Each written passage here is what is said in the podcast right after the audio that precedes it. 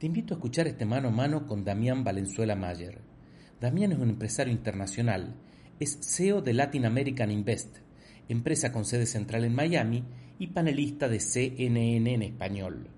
En este podcast conocerás el pensamiento de Damián y sus consejos para ser un empresario exitoso. El ciclo mano a mano está organizado por la Fundación del Tucumán, institución que tengo el honor de presidir, y está orientado a conocer a algunas personas que creemos que vale la pena conocer y aprender de ellas. Ahora sí, te dejo con el mano a mano con Damián Valenzuela Mayer. Bueno, vamos con nuestro mano a mano, Damián, querido amigo. Eh, contame de vos, presentate, Damián, ante la gente que nos está escuchando. Bueno, a ver, eh, es, difícil hablar de uno mismo, pero lo que te puedo decir es que soy un eh, tucumano, ante todo, un tucumano que ha tenido sueños incentivados por, por mi padre y por mi madre a, intentar hacer cosas en la vida. Eso fue un poco que de chiquito siempre me, incentivaron a, hacer más que a decir. Y eso me motivó a eh, llevar una vida bastante agitada de alguna forma en, todo lo que yo terminaba encarando, tanto a nivel personal como a nivel profesional. No parás, eh, Básicamente no nunca. ¿sí? Básicamente no has parado nunca, no parás, digo. No, no, desde muy chico, porque las circunstancias, las circunstancias de la vida, tanto familiar este, como personal, individual, han ido de alguna forma marcando ciertas etapas, como te vuelvo a decir, un padre muy fuerte, una madre muy fuerte, y encontrar en ellos un ejemplo de hacer cosas, porque ellos eran muy hacedores, este, me ha generado de que yo también siempre esté motivado a moverme, a reinventarme continuamente. Eh, nací en Tucumán hace 45 años, tengo 45 años, estudié en el Colegio Sagrado Corazón, hice la primaria, la secundaria, viví mi vida siempre en la 25 de mayo y Corrientes, en, pleno Barrio Norte, después este, fui a la Universidad del Norte de Santo Tomás de Aquino y ahí obtuve el título de abogado. Eh, con 20, 21 años tenía mi título bajo el brazo y ahí era un poco intentar... Hagamos una pausa, Damián. Hagamos una pausa ahí. Eh, primero, si me, hay un comentario de que se escucha bajo, les pido a todos que suban el micrófono y si vos podés hablar más alto sería ideal. Sí, les pido disculpas, el sonido de, este micrófono está, está, flojo, pero voy a intentar Perfecto. Yo, yo, te escucho perfectamente, pero le digo a la gente por ahí que suban el volumen y este, a vos también que trates de hablar más fuerte. Pero te escucho bien, Damián, quédate tranquilo. ¿Cómo es eso que te recibiste de abogado a los 20, 21 años? ¿Por qué? ¿Cómo fue eso? Es, llamativo, es muy joven. Si te cuento esa anécdota, fue, tuve, tuve la suerte de siempre a lo largo de mi vida encontrar gente que me dio la pauta de lo preciso cada vez que yo lo necesitaba. Y cuando yo entré a la universidad, cuando yo entré a la universidad, tuve la suerte de encontrar una persona que me dijo, este, Damián, ¿vos querés ser abogado o estudiante de abogacía? Y yo le dije, quiero ser abogado. Entonces lo que él me dio como respuesta fue, tenés que rendir la mayor cantidad de exámenes posible en el menor tiempo posible y ese va a ser el secreto de tu éxito para terminar esta primera etapa de, de formación. Entonces yo, cuando entré a la universidad, me dediqué a perfeccionar mi método de rendir exámenes. No es que estudiaba tanto, sí estudiaba, si no te voy a negar de que soy una persona bastante comprometida y disciplinada, y sí estudiaba mucho, pero la realidad es que de la mano de este, esta definición de vida que me instalaron en el primer año de la universidad, me dediqué a rendir muchos exámenes con mucha velocidad y analizaba, por ejemplo, mucho cómo era rendir examen, cómo tomaban los profesores, qué les gustaba, qué no les gustaba a otro. Eh, utilizaba mucho el tema de la observación para poder ir avanzando. Y contaba, obviamente, con la ayuda de algunos profesores de la carrera que de alguna forma miraban mi esfuerzo, mi, espíritu y me tutelaban y de alguna forma también ellos me iban ayudando porque era como que veían ese joven que, se movía, que era rápido, que estaba siempre presente, este, me daban también ellos algunas técnicas de estudio y algunas técnicas de, para rendir examen, así que bueno, eh, obtuve, siempre fui bastante resultadista y el resultado era recibirme de abogado lo más rápido posible. Eran 36 materias las que tenía que haber aprobado y había hecho un plan de cuántas materias tenía que rendir por año y cómo tenía que llegar a ese objetivo final que era el título. Brillante, brillante. Ahora volvamos a ese momento donde tenés 20 o 21 años, estás con el título de abogado bajo el brazo y vamos a una pregunta que te hace Yihad Haddad de Whiplash. dice, estás de regreso ahí con el diploma bajo el brazo, tenés 30 segundos para escribirte una nota. Es decir, hace de cuenta que vos te podés decir algo al joven ese que tiene ahí 20 años y se acaba de recibir de abogado. ¿Qué crees que te diría? ¿Qué te diría? Le diría dos cosas. La primera es no te aceleres tanto, porque la realidad es que he vivido mi juventud muy acelerado, muy acelerado. Tenía muchas motivaciones, muchos paradigmas que tenía instalado y que pensaba que los tenía que ejercer en forma rápida. Y la segunda, como para adelantar el conocimiento que después tuve, fue eh, seguir encontrando lo más rápido posible mentores. Gente grande que de alguna forma te transfiere esa experiencia, esa experiencia y ese conocimiento, porque eso va a ser lo que te va a permitir avanzar en la vida este, con mucha más facilidad de lo que he terminado haciéndolo. ¿Y quiénes fueron a lo largo de tu vida tus mentores, tus modelos que a vos te marcaron? El primero, los dos primeros, los tres primeros, los tres primeros. Mi padre, mi madre y mi abuela, la madre de mi mamá. Este, personas muy luchadoras, muy comprometidas, muy disciplinadas, llenas de valores, este, muy adaptables a las circunstancias, no quejosas de la vida, sino este, dispuestas a asumir la crisis como una posibilidad de cambio. Y después a partir de ahí tengo, pero millones, y tengo hasta una lista con un cuaderno porque les agradezco a ellos y me gusta recordarlo. Te voy a dar un ejemplo práctico. Del colegio, del, colegio Sagrado Corazón, a un profesor que todo el mundo detestaba, por lo menos así lo decían porque era muy intenso, muy pesado, que era el profesor Vega, el profesor Vega de Historia y Geografía, pero él fue el que instauró en mí el tema de trabajar todo con esquemas. Eh, el tema de este, armar todo en procesos de flujos temporales y demás. A modo de ejemplo, otra persona que me marcó mucho, el, doctor Ferulo, decano de la universidad, que era el profesor de Derecho Romano, que a partir de, su exigencia y, demás, también me, dio muchas pautas, muchas pautas de cómo tenía que comportarme. Me hizo mucho querer la historia romana y yo en realidad a partir de la historia, porque soy un amante de la historia, empecé a de alguna forma ver cómo los romanos se comportaban y cómo eran tan prácticos y cómo iban resolviendo sus procesos de, desembarco territorial y demás, que no te voy a negar en muchos casos termino aplicando ese tipo de estrategia para, para mi actual realidad. Es decir, la historia vos te sirvió también para, para aplicar tu estrategia de conquista, pero además la historia te llevó a España, la búsqueda de tu historia familiar. ¿Querés contarnos un poquitito sobre eso, Damián?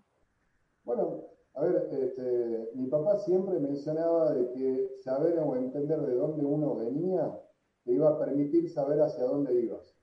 Eh, el valor de lo que algunas personas llaman el valor del linaje, y esto no es por una cuestión simplemente declarativa, sino que habla de la calidad de los valores que vos traes como familia, el hecho de mirar a mediano y largo plazo. Y acá, por ejemplo, había un profesor que yo tenía en la época universitaria y después también en, algunos posgrados, que se llamaba Daniel Napuse, que este, era un profesor de filosofía y ética, y la realidad era el valor de la ética en el mundo de los negocios. Que en, el mundo de los negocios no todo vale. No por ganar más dinero vas a terminar haciendo cualquier cosa.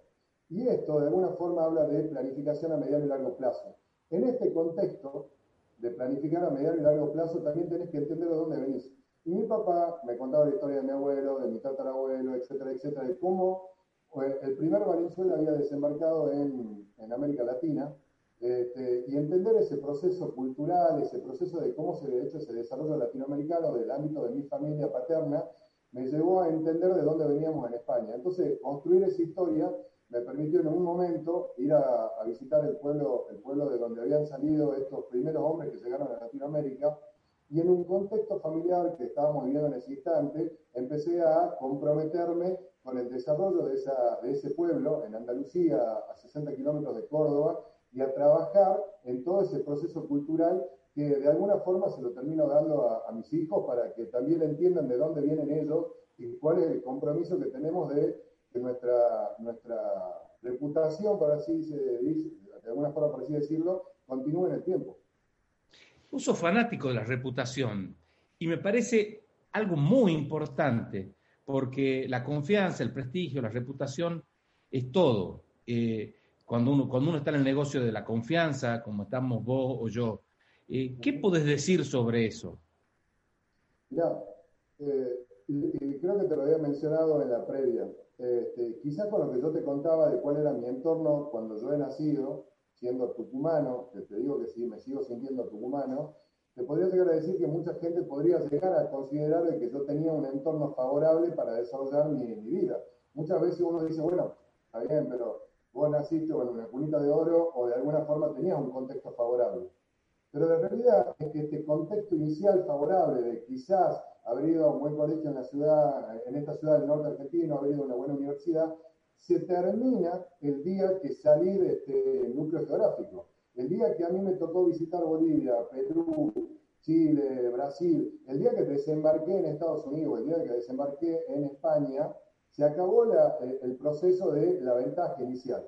Y en ese proceso lo único que te queda es la construcción de tu reputación, porque es lo que te va a ir precediendo y es lo que va a hacer de que el mundo quiera hacer cosas con vos. Y en este detalle hubo una persona, cuando yo estaba empezando, que me dijo esta frase que fue muy interesante. Me dijo, si vos sos, yo tenía 21 años, si vos sos la mitad de lo que es tu papá y de la calidad personal de, que tiene tu papá, yo voy a confiar en vos y voy a hacer negocios con vos. Eso que para mí ha representado un peso, ser la mitad, y no estaba hablando a nivel intelectual, estaba hablando de buena persona, era lo que de alguna forma a mí me quedó instalado y he terminado este, tomándolo como un valor a, respetar y a manejar y me he dado cuenta que esto es parte del, pequeño éxito, por así decirlo, en este desembarco internacional, tanto en Latinoamérica, en Estados Unidos, en cualquier lugar donde uno vaya. Claro, la reputación era también un legado que te había sido heredado de tu papá y que vos tenías que, custodiar y cuidar y hacer la propia tuya, por supuesto. No, yo considero que la reputación o la marca, porque de alguna forma este, generar tu, desde tu reputación un proceso de marca, hoy termina siendo uno de los principales activos intangibles con el cual vos te, terminas moviendo. Y, hoy, gracias a la um, horizontalidad de la información, porque hoy a través de un Google vos podés entender quién es la persona con la cual estás charlando o haciendo un negocio, te precede. Entonces muchas veces digo yo de que no solamente los dueños de Google han hecho, han hecho dinero con Google, sino también este, todos aquellos que utilizamos ese sistema para que sea nuestro principal referenciador inicial. Voy a entrar a redes sociales y encontrar lo bueno y lo malo.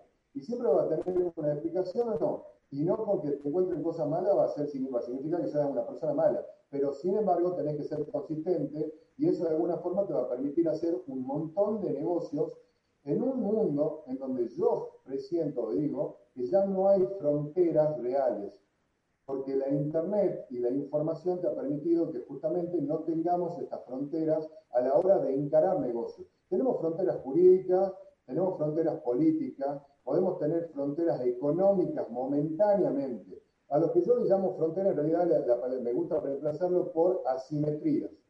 Y hasta de alguna forma yo muchas veces menciono que está bueno que existan esas asimetrías porque te permite este, tomar ventaja de esas pequeñas diferencias que pueden existir entre las distintas jurisdicciones. Pero lo que no hay es asimetría a la hora de la posibilidad de hacer negocios en cualquier parte del mundo, porque hoy a través del Internet, a través del teléfono, nos permitimos poder hacer cualquier cosa en cualquier parte del mundo en este instante. Y hoy un tucumano, un niño, eh, una persona que está en Tafí del Valle puede estar siendo dueño del principal banco de Estados Unidos, este, haciendo un clic y pagando 24 dólares el valor de la acción. Entonces, eh, ya no existe la imposibilidad fáctica que podría haber llegado a existir previo a esta etapa y es lo que yo llamo la revolución de la información que siento que, se ha, empezado efectivamente a partir de 1990. Creo que la palabra global es sin duda una, una impronta tuya, es tu experiencia, es un gran aporte que quiero que, que vayamos exprimiendo a lo largo de, de, de los minutos en este mano a mano y me parece que es súper interesante esto que planteas, de que para pensar los negocios globalmente, fuera de las fronteras, no se requiere eh, irse, sino un mindset distinto. Las tecnologías hoy lo permiten, estar desde Tucumán, pero pensar negocios globales. Eh, y eso creo que es súper interesante. Después nos podemos meter un poquitito en ese mundo y en algunos consejos que podés decir, quería terminar pensando, eh, como para conocerte un poco más, ¿cuál es eh, la, tu formación no terminó con tu título de abogado, tenés muchas otras cosas, pero hay uno de los elementos que tenemos en común los dos, que es que los dos somos egresados del máster que, hizo la que hace la Fundación del Tucumán junto con la Universidad Católica de Valparaíso de Chile. Y yo como psicólogo me transformé en un máster y cambió mi vida para siempre. Y vos como abogado también hiciste este máster y también te cambió la vida. Mira, este, justamente cuando eso lo que te estaba contando, tenía el título bajo el brazo, 20, 21 años, no sabía qué es lo que iba a hacer, tenía algunas ideas, y esto es para la gente que se pregunta, bueno, muchas veces estás en esta situación de coyuntura en donde no sabes qué vas a hacer. Y eh, en ese contexto, como siempre, aparece, aparece esa gente que te va llevando de un lado para otro y que te agarra de la mano y que te actúa de facilitador. Eh, me dijeron, tenés que seguir formándote y me apareció una persona que me sugirió, pero no te formes en algo en lo cual ya venís, que es la abogacía, sino formate en algo que no tenga nada que ver con la abogacía y que vaya apuntando de alguna forma a lo que este, yo con, con, mi ímpetu quería desarrollar. Entonces ahí aparecieron dos, dos opciones y dos posibilidades, a las dos las tomé. La primera fue, me inscribí en la Universidad Nacional de Tucumán para intentar este, estudiar psicología, porque yo este, entendía que la psicología no solamente era el, el atender un paciente, sino que la psicología te permitía conocer al ser humano y a mí particularmente me siento una persona, este, uno de los, de los hobbies que tengo es conocer a los seres humanos. Me gusta mucho entender cómo son los seres humanos. Y la segunda situación, en base a esto, esto que me estaban planteando, era este, estudiar algo que yo no entendía absolutamente nada, no entendía el mundo de los negocios no sabía leer un balance, no tenía formación en temas de ciencia económica, había salido del colegio como bachiller y la formación como abogado era totalmente humanística. Entonces quería tener, este, quería tener una nueva, un nuevo estilo formativo. En ese contexto, dos opciones. Fundación de Tucumán con la maestría y, la maestría que estaba dando en ese momento también la Universidad Nacional de Tucumán. Y ahí otra persona me instaló un concepto que quiero que quede, que quiere, que quiero que quede este, instalado. La palabra ecosistema. Yo creo que cuando uno está en un ecosistema este, valioso, termina asumiendo todas las características de ese ecosistema valioso. Y lo que yo entendí en esa diferenciación entre ese máster de la Universidad Nacional de Tucumán y el máster de la Fundación del Tucumán era que los dos eran técnicamente iguales, pero el máster de la Fundación del Tucumán me daba un ecosistema empresario que en primera instancia no lo tenía el máster de la Universidad Nacional de Tucumán. Me juntaba directamente con aquellos empresarios que yo admiraba. En esa primera, en esa primera, en ese primer contacto que lo tuve este, a, Francisco López Cruz, que fue el que me hizo esa primera entrevista y que me preguntó por qué debería yo admitirte en la maestría de, la, de, la, Fundación de Tucumán, y le contesté por dos razones. Primero, porque tengo 21 años, soy muy joven y con esto va a mejorar la media de edad, porque todos están por encima de 30. Y lo segundo, porque voy a ser el primer abogado máster de la maestría. Y con eso vas a lograr de que otros abogados tengan ganas de hacer el máster de la maestría, el máster de la Fundación de Tucumán, vas a lograr más público.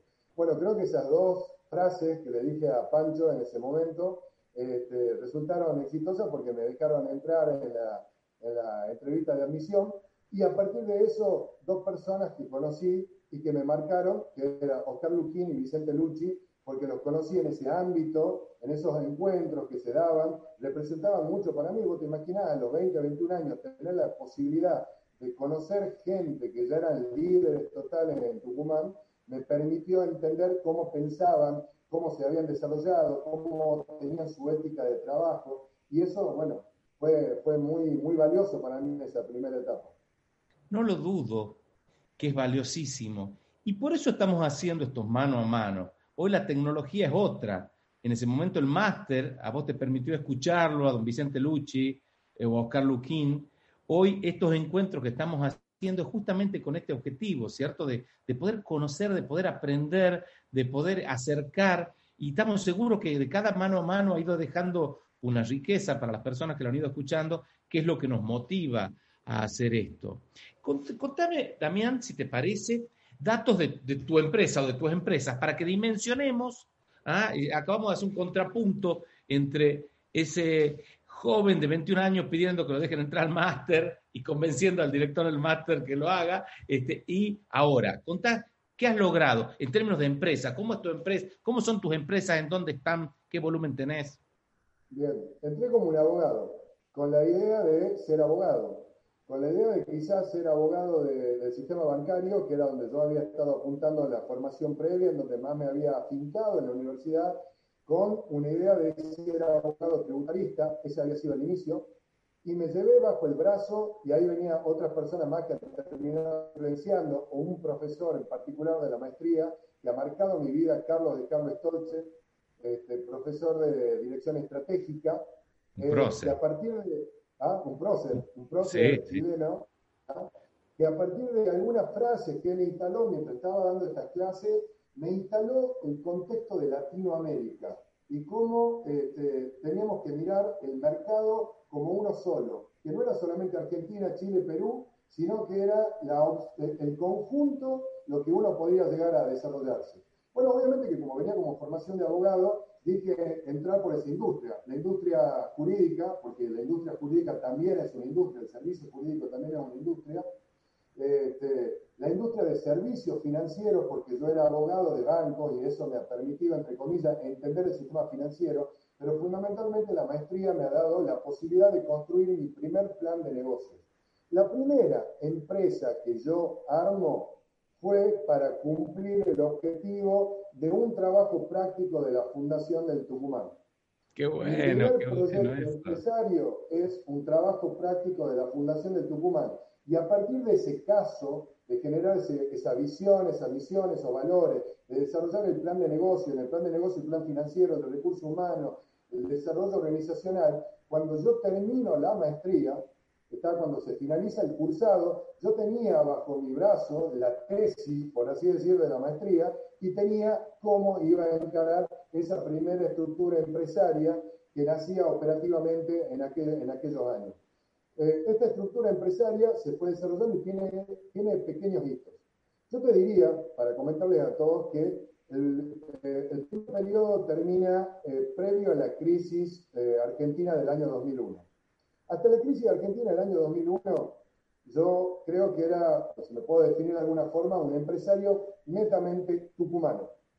Estaba pensando en Tucumán, a pesar de que por estas circunstancias de la vida justo uno de los bancos para los cuales yo brindaba servicio, que era el Banco Citibank, me había, entre comillas, obligado a desarrollar sucursales en otras provincias de Argentina, desde Córdoba para acá. Te digo que me había obligado porque no estaba en mi génesis, pero sí el hecho de que yo trabajé con ellos me había puesto sobre el tapete de ese, proceso. Pero esto termina en el año 2001, porque en el año 2001, con la inflexión de la crisis, con la inflexión de la crisis, este, no te voy a negar de que tuve un golpe de suerte, porque también la suerte o, el, destino divino también corre su, corre carrerita. Este, tuve la suerte de hacer mucha fortuna con la crisis del 2001. Primero porque como soy bastante conservador, en vez de estar en el negocio muy movido, había comprado mucha cantidad de dólares y me había posicionado en dólares cuando todo el mundo todavía seguía posicionado en el bocade. Y eso me permitió tener un activo muy duro y, poco, y, poco devaluable frente a una situación de coyuntura. Esa crisis del 2001-2002 que me dejó económicamente mucho, muy, muy bien puesto, me permitió salir a buscar otras crisis y a identificar necesidades en otras circunstancias y en otros países. Y eso fue lo que me empezó a hacer, a de buscar otros países como opciones de negocio. Entonces tenemos esa segunda etapa, que es la etapa del 2001 hasta el 2010, que es una etapa de experimentación latinoamericana, le llamo Es decir, perdón que te interrumpa, perdón que te interrumpa, Damián, pero vos después te fuiste a buscar otras crisis. Es decir, que vos definitivamente pensás ah, que las crisis hay oportunidades. Y esa fue parte de lo que de tu, de tu know-how, de saber aprovecharlas, buscarlas y aprovecharlas. Sí, definitivamente. La realidad es que yo creo, y de eso que te decía con respecto al tema de mi influencia de, hacer soy naturalmente, cuando alguien me pide una definición, soy un hacedor y me muevo constantemente con modelos de prueba y error, prueba y error, prueba y error. Me equivoco continuamente, el error no está mal, y vos lo comentabas el otro día, que en Latinoamérica este, el fracaso no está bien visto, y, y, eso la realidad es que el fracaso es la mejor maestría que vos podés llegar a tener, porque en esas experiencias, fracasos controlados, obviamente, fracasos inteligentes, fracasos en donde el fracaso no afecte tu reputación, sino que sea una etapa de aprendizaje, en, esa, en esas eh, ida y vuelta, eh, yo creo naturalmente que en las crisis hay oportunidades para eh, crecer. No existe otra respuesta para el crecimiento que nosotros hemos tenido si no hubiéramos estado en proceso de, continua, de, continuo, de continuo cambio. La palabra crisis es cambio, y en ese cambio continuo y en esa capacidad para adaptarse es lo que uno puede llegar a tener alguna ventaja competitiva y comparativa. Perfecto. Seguí dimensionando tu empresa. Eh, cómo estabas contando un poco la historia y yo te interrumpí. 2002-2010 fue una etapa de experimentación en toda Latinoamérica.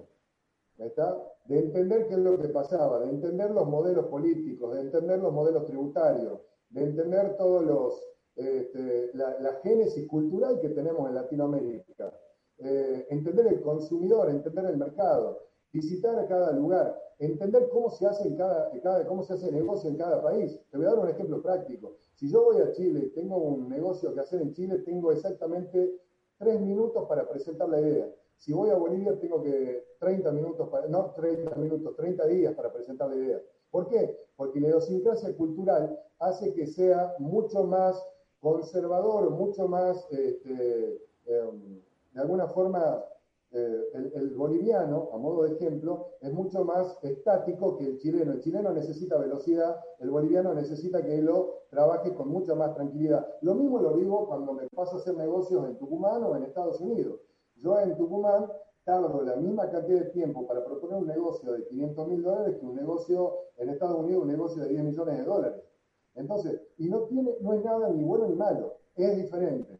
Los tucumanos somos diferentes al clásico empresario americano, que es mucho más rápido en la toma de decisiones. Bueno, entender todo ese proceso ha sido un proceso largo de casi 10 años y eh, al final de ese proceso fue cuando yo entendí definitivamente que nuestro negocio era ser latinoamericanos y no solamente focalizarnos en Argentina, que hasta ese momento Argentina era lo que ocupaba la mayor, eh, el mayor, la mayor cantidad de tiempo en cuanto a qué, qué queríamos hacer y qué no hacer. Bien, y después, la última etapa, porque eso dijiste hasta el 2010. La última etapa, que es la etapa de internacionalización absoluta, era, como queríamos atacar Latinoamérica, definimos cuál era la, mejor ubicación para atacar Latinoamérica. Conocíamos el mundo, pero teníamos que entender o lograr una, una plataforma que jurídicamente sea viable para mercadear en Latinoamérica, una plataforma en donde este, nosotros tengamos tranquilidad financiera, etcétera, etcétera. Y ahí eh, tuvimos varias opciones. Una opción fue Madrid, otra opción este, era Miami, otra opción era Nueva York. Descubrimos que Miami era la capital de Latinoamérica, en donde todos los latinoamericanos terminaban eh, convergiendo en Miami, era fácil, llegaban en tres horas de avión los mexicanos, los brasileños, los peruanos, los bolivianos, y entonces desarrollamos todo un proceso de negocios para desde Estados Unidos, desde Miami, este, generar todo nuestro modelo de negocios en el resto de Latinoamérica. Y hoy por hoy nuestros principales mercados van a ser México, Brasil, este, Colombia, Perú, Chile, eh, toda Latinoamérica, pero desde Miami.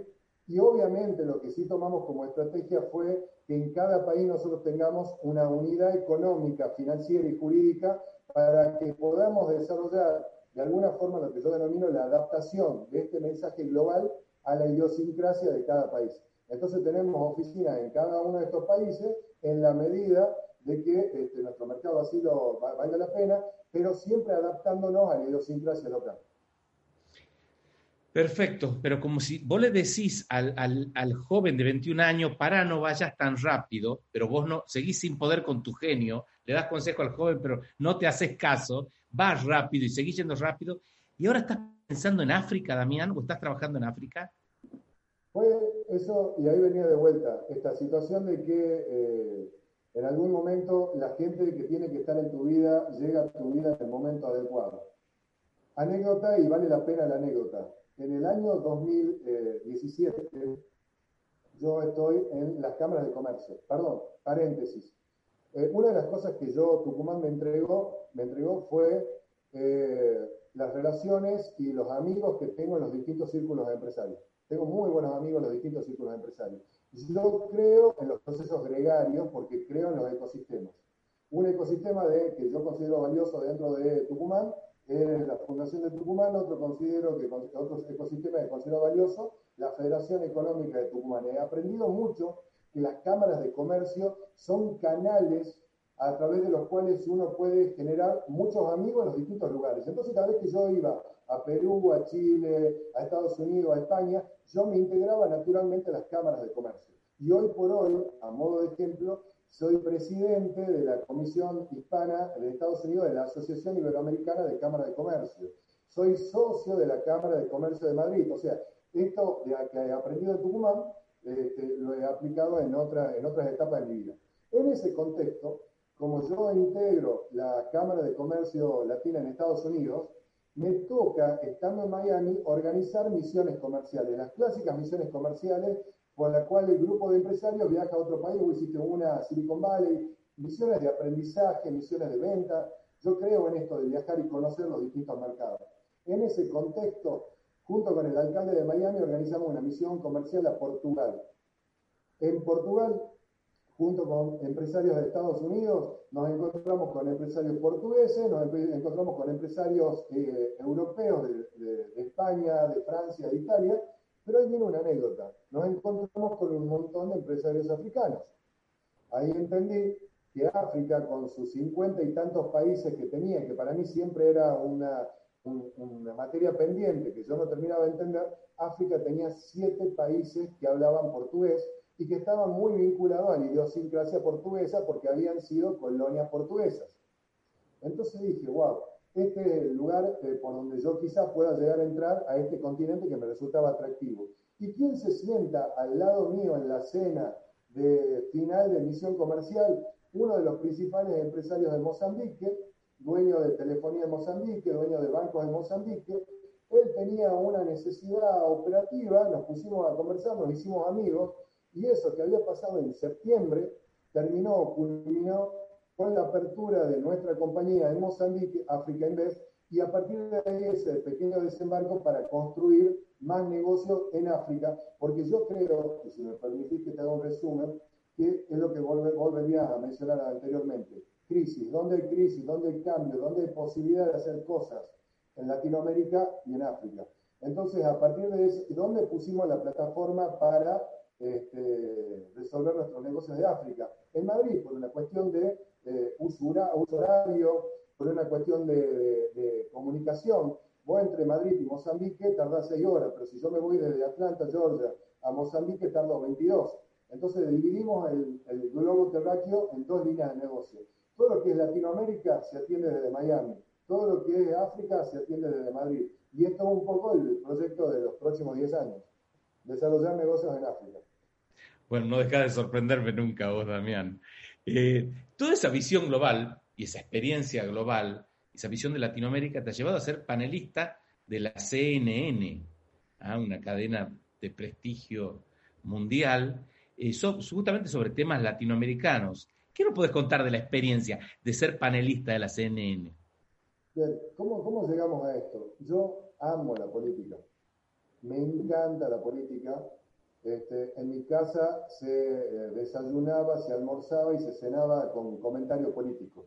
La biblioteca que tenía mi papá sobre temas políticos era tremenda y una discusión de sobremesa tenía que ver con las distintas, los distintos sectores, la derecha, la izquierda, el centro, son más conservador, menos conservador y demás. Sin embargo, no tengo carácter para la política. Este, soy bastante antipático muchas veces. Bueno, la gente me considera antipático, yo creo que soy un poco tímido y dentro de mi timidez o lo que parece esa pseudo timidez, soy bastante parco. Y algunas veces soy demasiado frontal para decir las cosas. Creo que son dos características que en el mundo de la política, cuando vos sos demasiado frontal para decir las cosas, no funciona porque te generan muchos anticuerpos. En ese contexto, sí he despuntado el vicio del el análisis político. Me encantaba analizar los distintos procesos históricos, culturales, entender quiénes son los distintos dirigentes, eh, de alguna forma, a partir de, esa, de eso, entender qué es lo que estaba pasando en un país, en una sociedad. Eh, y, perdón, y a partir de eso, entender cómo encarar o no un negocio, porque no era lo mismo si estábamos con Mauricio Macri de presidente que si estamos con Alberto Fernández, no es lo mismo si estamos con Donald Trump o si estamos con Joe Biden. Todo eso termina afectando nuestros procesos de negocio porque generan crisis, generan cambios. En ese contexto, no te digo que me volví un especialista en Latinoamérica, pero tenía mucha información, porque además, como hago negocios en toda Sudamérica, tenía que entender los procesos políticos de toda Sudamérica, quién ganaba una elección, quién no ganaba, si iban a subir los impuestos, no iban a subir los impuestos.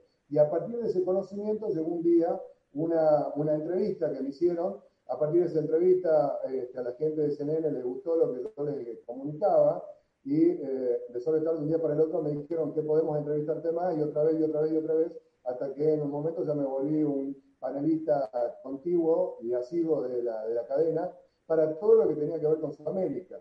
Y lo que me decía este, en su momento eh, la presidenta del canal era de que yo entendía Latinoamérica y podía, era un buen panelista de análisis político porque caminaba por toda Sudamérica y no tenía una visión sesgada desde un escritorio, sino de que efectivamente sufría, entre comillas, quién ganaba o quién perdía una elección, y entonces entendía mucho, era, era como que aportaba valor en mis comentarios. Por supuesto, una experiencia valiosísima, sin duda. Ahora te hago una pregunta, juguemos, ponete el sombrero de panelista de la CNN. Tenemos tres minutos al aire nada más para esta pregunta. Eh, ¿Cómo ves qué está pasando con las elecciones Trump-Biden? ¿Nos afecta en algo a Argentina y Latinoamérica? ¿Y cómo ves Latinoamérica y la Argentina en particular? A ver, eh, particularmente parece que todo está dado para que Joe Biden este, sea el nuevo presidente de Estados Unidos.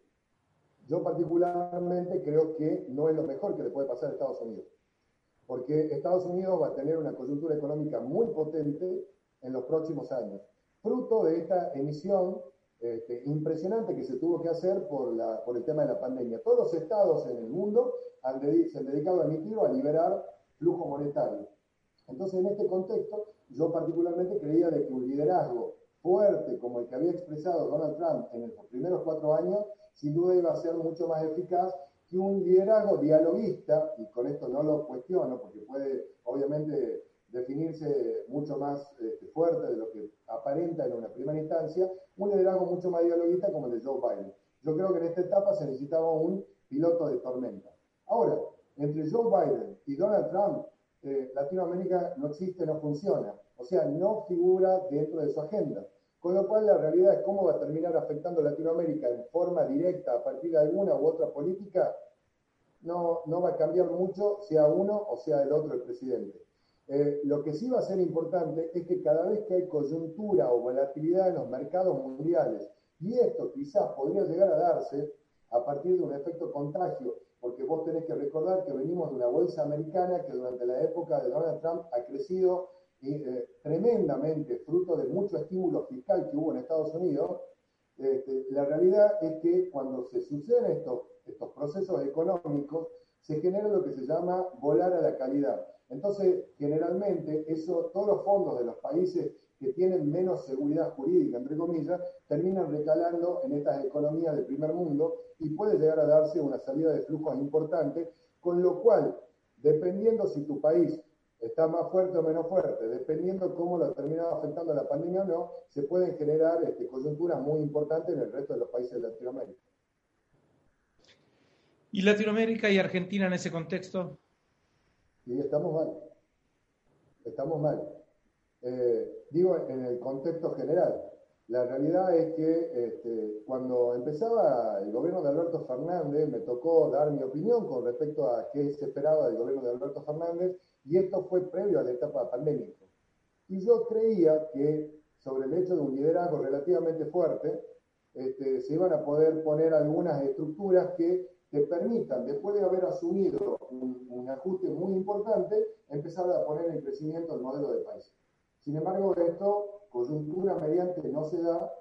Coyuntura mediante hemos hecho una emisión enorme de dinero Coyuntura mediante tenemos tasas de interés que son demasiado agresivas, mientras el resto de los países, te voy a dar un ejemplo, Estados Unidos hoy vos te podés endeudar al 1,75, al 2%, a 30 años, y en Argentina eso no lo tenés. Entonces, tenemos un combo que hace un caldo de cultivo bastante interesante y, perdón, no hemos tomado en cuenta todavía el ejido social. Entonces, esa, esa, esa pequeña tormenta perfecta puede ser realmente bastante peligrosa para lo, para lo que se puede venir en el próximo tiempo. Bien.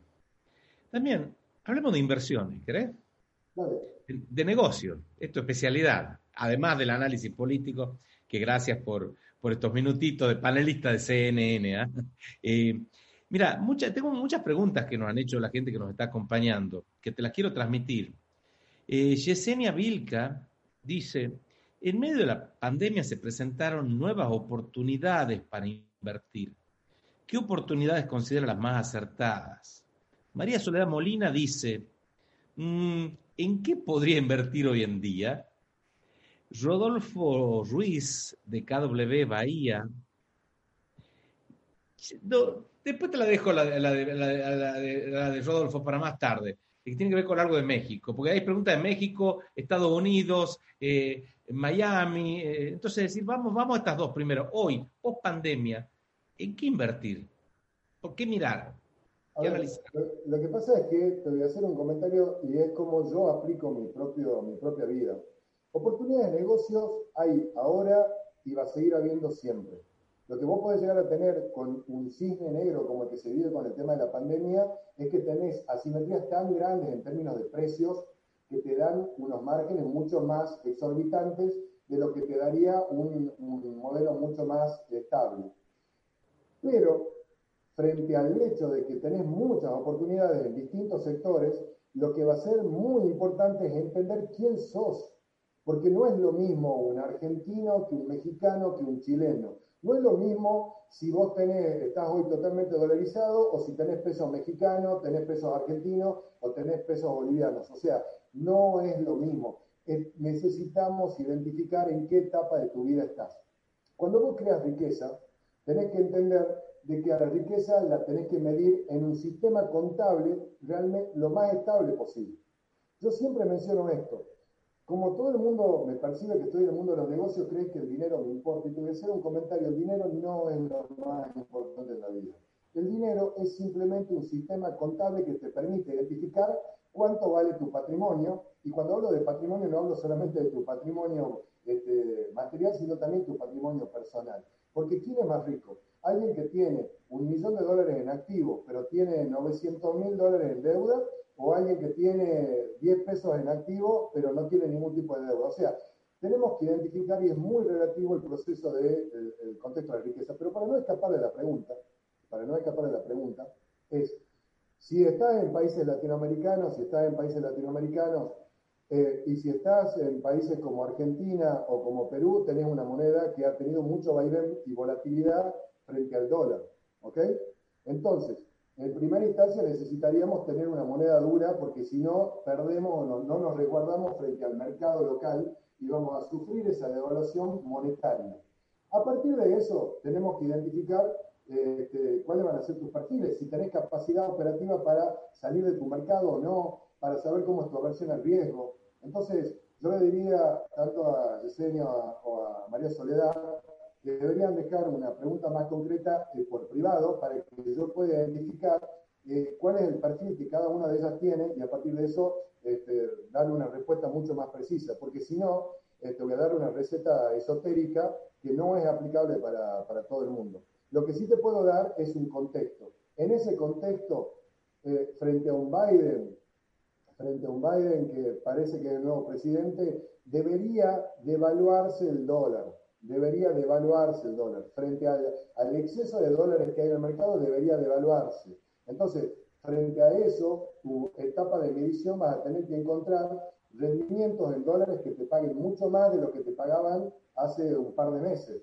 porque se venía revalorizando el dólar frente al resto de las monedas y ahora puede llegar a pasar de que tengamos una devaluación del dólar frente al resto de las monedas, porque Biden tiene un modelo mucho más tirado a la izquierda y eso va a generar que el gasto público americano también este, aumente mucho más de lo que se planteaba, por ejemplo, aumentar este, Donald Trump, porque la solución que tiene Biden para reactivar la economía es una solución más, este, más tirada al socialismo que al, al, capitalismo puro que expresaba Trump.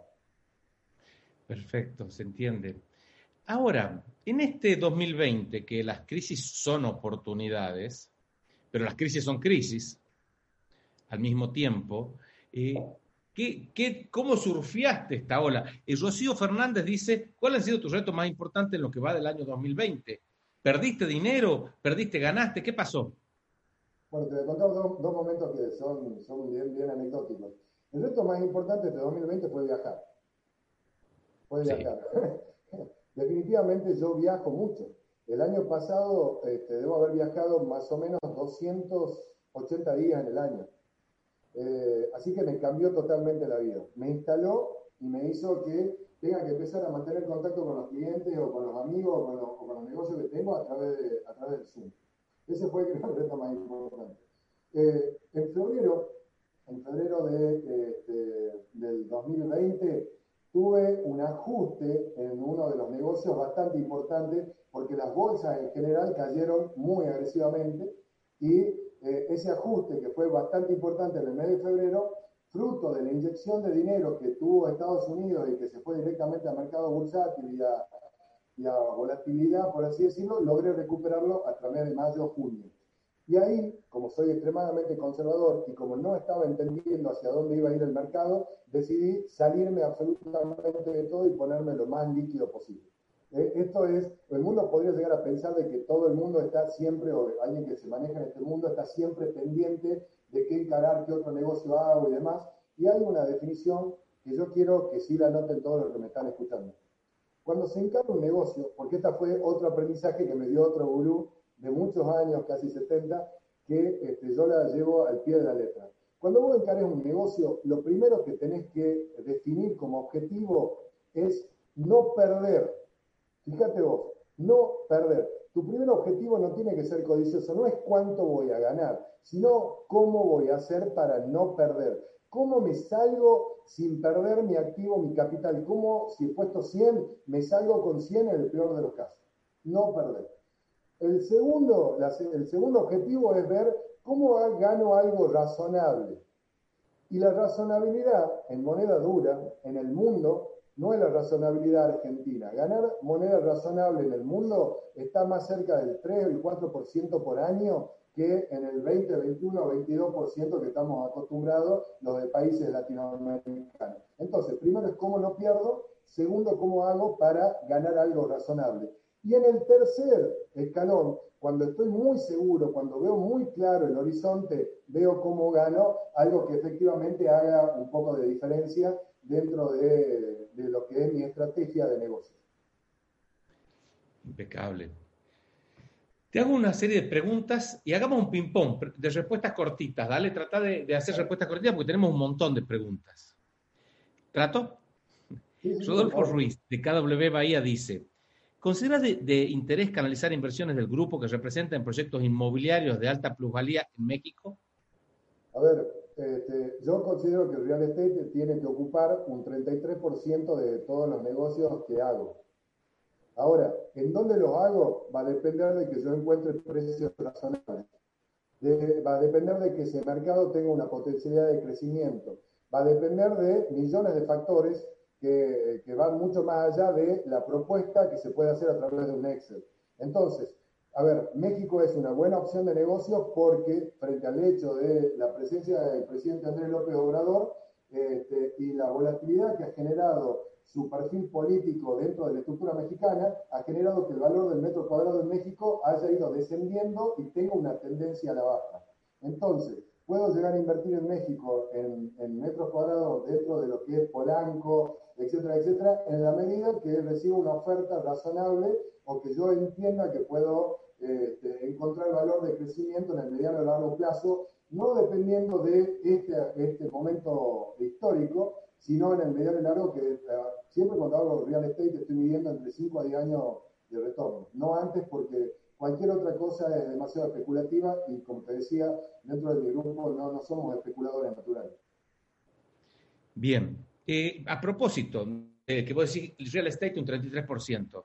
Fedora, Fedora Viviane dice, ¿cómo tendría que estar conformada una cartera financiera diversificada o una cartera de inversiones diversificada? esto, en esto, en esto un rabino me dio este, la mejor teoría de inversión que pude recibir en Nueva York y creo que se aplica a lo largo de la vida. 33% en real estate, 33% en títulos valores y un 33% en liquidez que nos permita aprovechar coyuntura y hacer operaciones de corto plazo. Esa, esa solución, esa receta tan simple, después la tenés que de alguna forma estructurar porque tenés que poder elegir los títulos valores, poder elegir eh, el real estate. Yo siempre le doy como ejemplo, eh, a ver, ¿cuánto vale una hectárea para hacer limón en Tucumán? Se puede haber negociado cercano a los 27 mil, 30 mil dólares hace un tiempo y hoy capaz que cerca de los 10 mil, pero hay hectáreas, de, hay hectáreas de valor negociándose en este momento. ¿Quién tiene razón? Cuando la negociado se compraba a 27 o cuando la negociado le compraba a 10? La realidad es que hay una coyuntura política en el medio, hay una coyuntura financiera, hay coyuntura de liquidez que va a terminar afectando el término de precio. Por eso te digo, después que haces esta receta mágica, que una receta judaica del 33, 33 y 33, termina diciendo cómo comparto, cómo genero este 33. Y te voy a dar un ejemplo práctico. En mi 33 de liquidez en este momento estoy apostando, por así decir, o invirtiendo en un proyecto de Venture Capital para apoyar emprendedores latinoamericanos que quieran desembarcar en Estados Unidos. Eso no tiene nada que ver con mi perfil conservador. Mi patrimonio fundamental va a estar en real estate y en títulos valores cotizados de mercados de primera línea.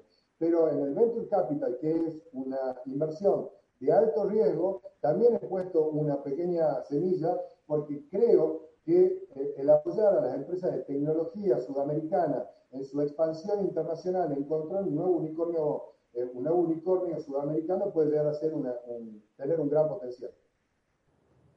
Bien, acordate de preguntas y respuestas cortitas, porque voy a seguir. Eh, Pamela Sánchez dice, la Bolsa de Valores de Lima tuvo una gran caída como consecuencia de la pandemia. ¿Cuál sería su recomendación para invertir actualmente en el mercado de valores peruano? Eh, como siempre, yo creo en las inversiones de valor.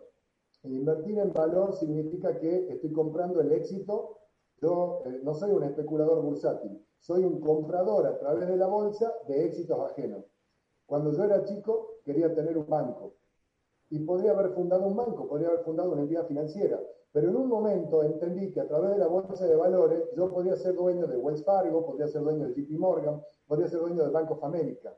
La bolsa de valores es un medio, no es un fin. Entonces, cuando yo voy a buscar inversiones en la bolsa de valores, voy a buscar empresas exitosas, voy a buscar modelos de negocios exitosos que están funcionando en la economía real y que yo de alguna forma me sumo a ese éxito de alguien que ya lo hizo, lo adelantó y lo trabajó. Lo mismo va a pasar en cualquier otra decisión de inversión. Yo creo en esto de compartir, creo en esto de asociarte, creo en esto de, de sumar. ¿Para qué voy a desarrollar una estructura desde cero si puedo asociarme a alguien para crecer más de lo que esa persona tenía hasta ese momento? Si puedo ser un catalizador. Las bolsas de valores son eso. Es la forma a través de la cual vos te asocias a éxitos ajenos. ¿Está? Interesante, interesante tu definición. Clara Seve y Mauricio Tancredi nos dicen, ¿qué pasa con el mercado de real estate en Florida y en Miami? Tema que vos sabés que yo este, me dedico a eso también, así que me encanta escuchar tu punto de vista.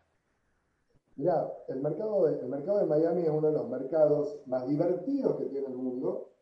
Es uno de los mercados más transparentes que tiene el mundo porque toda la información la tenés en el Internet. O sea, en Miami vos podés hacer una, un estudio del valor de los activos en forma precisa. Vos no, no es que vos tenés que especular, vos podés mirar toda esa información. En ese contexto, no es solamente un tema de Miami, yo creo que es de todo Estados Unidos, la alta volatilidad que hubo en los mercados en esta última etapa y fundamentalmente el hecho de la pandemia ha generado de que haya un mercado sobreofertado de activos. En ese contexto, a modo de ejemplo, yo hoy ah, tenemos un fondo de inversión que está apostando a comprar real estate en Miami, pero a la baja. ¿Qué se entiende? De forma agresiva, haciendo ofertas agresivas, porque creo que el poder en este momento lo tenemos los que podemos comprar, no los que están vendiendo.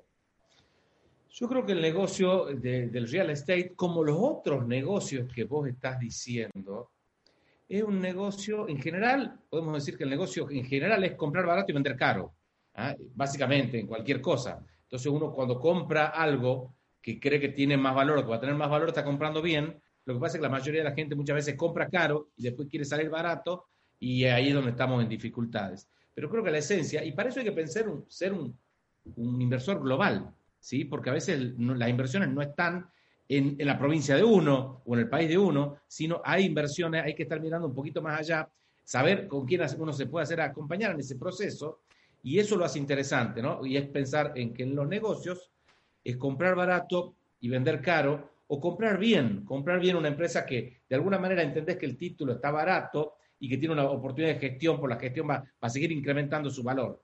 Eh, así que de, es de otra manera, más sofisticada. Esto vuelve, vuelve a algo que también te enseñan en todas las maestrías, que es la distribución de tu riesgo. Muchas veces nosotros como empresarios, nosotros como empresarios, este, distribuimos nuestro riesgo invirtiendo en distintos sectores o en distintas industrias. Si estamos en la industria de la construcción, nos vamos quizá a la industria del consumo. Si estamos en la industria del consumo, también hacemos una parte de la industria financiera. Y de esa forma nosotros consideramos que distribuimos el riesgo de, nuestra, de nuestro perfil de negocio.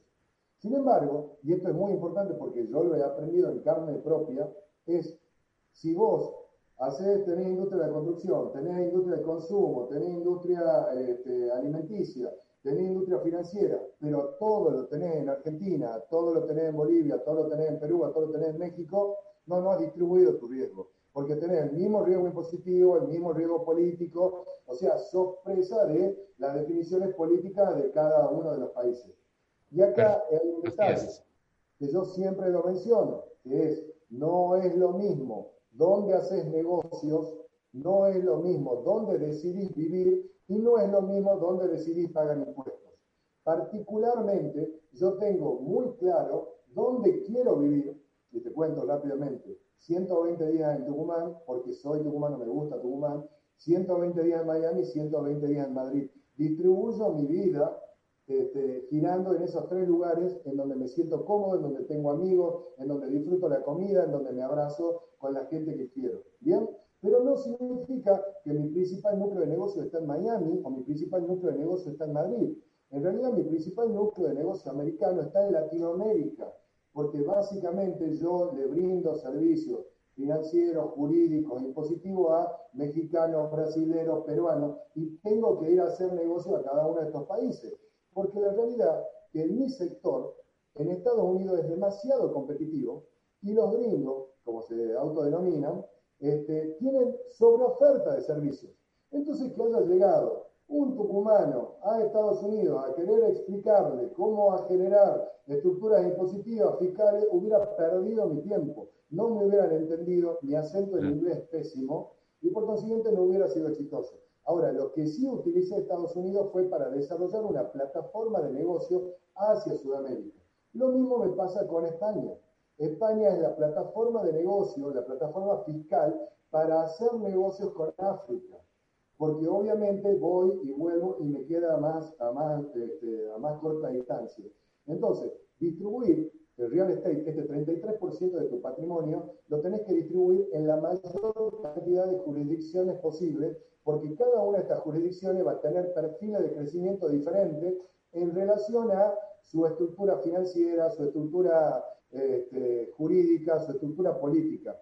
Muchos llegan de, Argentina a, Estados Unidos y quieren hacer millones de negocios inmobiliarios y no se dan cuenta que es un negocio muy estandarizado, no te vas a volver multimillonario haciendo negocios inmobiliarios en Estados Unidos.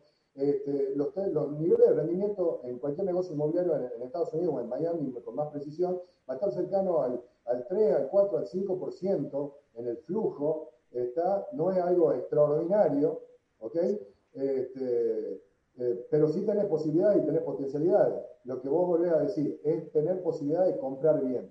Y lo que sí te puedo dejar este, como, como dato es que esta es una etapa, este año 2020-2021, es una etapa en donde se puede comprar bien, siendo agresivo con tus ofertas, sin tener vergüenza a la hora de ofertar, porque los tenedores de activos inmobiliarios en este momento están faltos de liquidez y no están con un mercado que esté tan movido como lo, hemos tenido entre el 2012 hasta el 2016.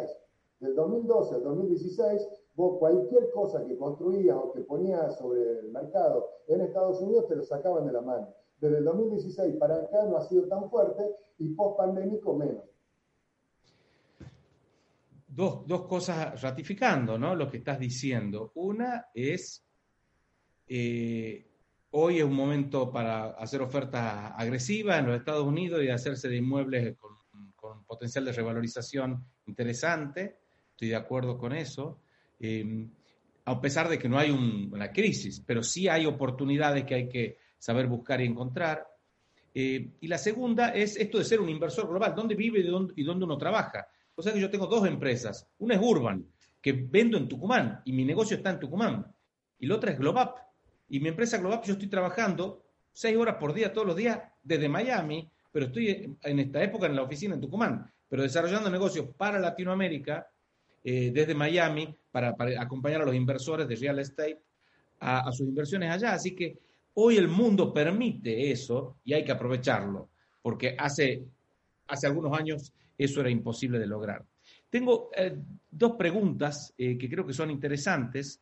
Una la hace Diana Restrepo de JRS, que dice, ¿cuáles son los instrumentos que recomienda y, y por qué para invertir, apuntando al crecimiento? ¿Y cuáles son las economías que identifica con mayor oportunidad para invertir, las economías con mayor oportunidad para invertir. Y Daniel Ortiz pregunta, ¿qué países cree que son los mejores para desarrollar negocios desde el punto de vista político y fiscal?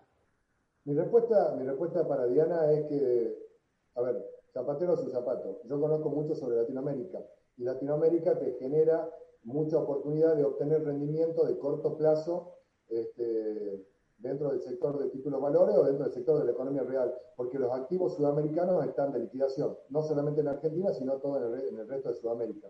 Entonces, esa sería mi respuesta para Diana. Cualquier cosa que hoy esté en Sudamérica eh, es una buena opción, ya sea de economía real o de economía bursátil, es una buena opción para generar rendimiento y generar retornos altos. Ahora bien, esto implica hacerlo, como eh, completando con la pregunta que hacía Daniel, era hacerlo desde una plataforma que jurídicamente te dé la tranquilidad para este, actuar en, esos países. Porque yo a mí me pasa muchas veces, un eh, cliente mexicano que yo le diga, ¿querés invertir en un plazo fijo del Banco Santander en la República Argentina que paga este, un 30%, un 40%, un 50%, lo primero que me dice es, pero ¿qué nos están por estafar? ¿Qué es lo que pasa? ¿Por qué se paga esa tasa de interés si yo en México tengo una tasa de interés más cercana al 7%, al 8%? O lo mismo me lo decía un cliente boliviano, que en Bolivia un plazo fijo bancario pagaba un 3 o un 4%, y en Argentina este, una LEVAC terminaba pagando un 18 o un 19%. Entonces, la forma de encarar eso va a depender obviamente de la tranquilidad que, o el sistema jurídico e institucional que tenga cada país. Yo, ¿cómo lo contesto a esto? Le digo siempre a nuestros clientes, ¿dónde te gustaría demandar en el caso de que este, tuviéramos problemas con el negocio o con la inversión que nosotros estamos haciendo? Y la mayoría me va a contestar, nos gustaría demandar en Estados Unidos, porque creemos en las instituciones judiciales americanas creemos que vamos a sacar una, una sentencia rápida que después a través de un modelo de ejecutoriedad iremos a los países de Sudamérica a intentar recuperar nuestras inversiones y nuestros negocios. La anécdota, parte de la renegociación de la deuda que tuvo que hacer Argentina, la hizo porque estaba obligado por el juez de Nueva York. Si no hubiera estado obligado por el juez de Nueva York, Argentina no hubiera pagado parte de la deuda y le hubiera dicho a los acreedores internacionales, este, vengan a Argentina a litigar con todo lo que eso podría llegar a implicar. Entonces, ¿te gustaría litigar en Bolivia? ¿Te gustaría litigar en Chile? ¿Te gustaría litigar en Paraguay? ¿Te gustaría litigar en Argentina? No, no te gusta litigar en estos mercados, pero es ahí en donde haces negocio. Ahora, ¿desde dónde lo vas a hacer? Yo sugiero hacerlo desde jurisdicciones que en primera instancia son más este, sólidas a la hora de este, la institucionalidad. Esto obviamente va cambiando, porque yo te podría llegar a decir, que la institucionalidad en España es fuerte, pero a partir de la llegada de Podemos al sistema de gobierno político y aliado con el socialismo de Pedro Sánchez, la realidad es que se está generando muchos cambios que generan, por ejemplo, que si yo tengo un apartamento en Madrid y eh, tengo que desalojarlo, capaz que tardo tres o cuatro años en, obtener un desalojo, mientras que en Estados Unidos tardo 15 días en obtener un desalojo. Entonces, pero sin embargo, España sigue siendo jurisdiccionalmente un buen lugar para eh, hacer plataforma para Europa, por ejemplo, porque tengo el derecho supranacional europeo que también es aplicable desde España. Entonces, bueno, esto es un poco eh, ir moviéndose en la tormenta. Una pregunta que me gusta nos hace llegar Lorena Arques. Me encantó la pregunta. Dice, ¿la intuición en los negocios es importante? ¿Hay que seguirla o seguir las reglas del mercado? Es totalmente importante, totalmente importante. O sea, parte del resultado de lo que yo he generado, pero no lo digo solamente por mí. Te cuento esta anécdota porque no he terminado de hacer el cierre con respecto a, qué compañía manejamos nosotros hoy.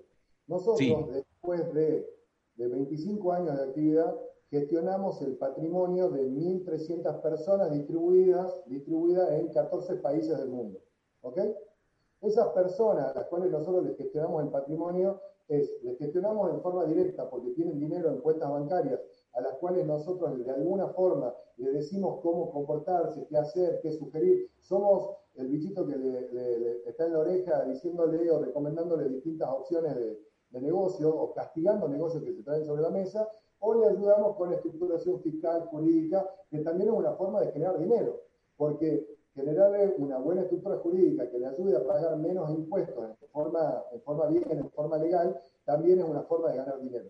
Eh, este proceso, este proceso se ha generado gracias a una cuota de intuición y de lanzarnos y de ir para adelante y de entender lo que yo puedo denominar el olfato a la hora de con quién te, juntás, con quién te relacionás, con quién, con quién trabajás. Y vuelvo a la palabra clásica del ecosistema. Tengo ganas de trabajar con gente buena. Una de las primeras preguntas que yo hago cuando me siento a hacer un negocio es si crees en Dios. Eh, y yo planteo esto, no me importa si es Dios judío, católico, este, musulmán, yo quiero que creas en algo que te implique que vas a trascender, porque que vos creas en algo que implica que hay una trascendencia posterior, implica que te vas a aportar bien en esta tierra, que no te vas a mandar cualquiera, que hay algo más que estás dándole al público. Entonces, juntarse, o sea, con una persona que tenga esta característica me permite entender que los dos estamos pensando a mediano y largo plazo, que la ética nos importa, que, bueno, Proceso de trascendencia. Y en esto, respondiéndole a Lorena, sí, definitivamente la intuición es fundamental, el olfato. Vos sabés que una de las cosas que nos preocupa a todos los empresarios que estamos en la Fundación del Tucumán, como es tu caso, que sos socio fundador y también en el consejo de la fundación, tiene que ver con, la, los, empresarios y con los microempresarios, ¿ah? que están pasando mal en la pandemia. Eh, me imagino en toda Latinoamérica. Eh, entonces, eh, como empresario, ¿qué, ¿qué, consejo le podríamos dar a los empresarios, a los microempresarios en estos momentos en los cuales estamos. ¿Para qué? Para que su empresa sea perdurable, para que su empresa sobreviva, para que no baje las persianas. Bien, a ver, eh, lo primero que diría es que los empresarios sudamericanos vivimos continuamente en pandemia, porque si no tenemos la pandemia esta global, tenemos pandemias políticas, pandemias jurídicas, cambios de reglas en forma continua, ¿ok? Entonces, naturalmente ya estamos con el cuero duro en la piel a la hora de la perseverancia y de la sobrevivencia. Y en este contexto sí yo creo que eh, controlar los costos, controlar los costos, no este, volar más allá de nuestras propias posibilidades, siempre va a ser una muy buena estrategia para que frente a los procesos coyunturales uno esté listo para aprovechar esos procesos coyunturales. Yo no creo eh, cuando yo había alargado el programa este con la Fundación de Tucumán, la maestría, este, yo había intentado en ese, en ese plan de negocio, yo tenía el sueño de desarrollar una corporación multinacional tremendamente estructurada y con mucho valor agregado y con mucho proceso jerárquico, etcétera, etcétera. En la medida que fui conociendo Latinoamérica, lo que desarrollé fue, fueron guerra de guerrillas, células, células que cada una funciona Funciona cada uno país independientemente de que a otro país no le vaya bien. Cada país negocia con sus propias estructuras. Cada, en cada país hay un líder de, de gestión. En cada país, estos líderes de gestión, que son los comandantes de cada una de estas estructuras, terminamos negociando y viendo cómo desarrollar un concepto general y lo que terminamos definiendo acá arriba es simplemente un concepto de marca, un concepto de visión, un concepto de producto. Pero después abajo cada uno lo aplica en cada uno de los países de una forma bastante práctica y operativa. Entonces, para ir a esa respuesta, ¿qué le puedo recomendar? Disciplina, perseverancia. Yo, hablando del, tema futbolero, porque el otro día en el, estuviste muy, muy, muy bueno, estuvo el, webinar con, con, con Guillermo Raez, este, hablando de tema futbolero, yo siempre digo, yo no quiero ser ni el Real Madrid ni el Barcelona. Yo quiero ser el Atlético Madrid. El Atlético Madrid es el eterno tercero. ¿Está? Pero tiene un presupuesto 10 veces menor al Barcelona y al Real Madrid. Tiene los jugadores ahí, siempre están en una cantera. Tiene un excelente director técnico que es el mejor director técnico, el mejor, el mejor pagado del mundo. Y siempre aspira a ser tercero. Y de vez en cuando sale campeón. Bueno, yo creo que en el mundo de la empresa no, me te, encantó, eh, me encantó. no te sirve hacer grandes negocios de corto plazo. Te sirve hacer una historia empresaria y en esa historia empresaria es lo que el éxito va a llegar solo.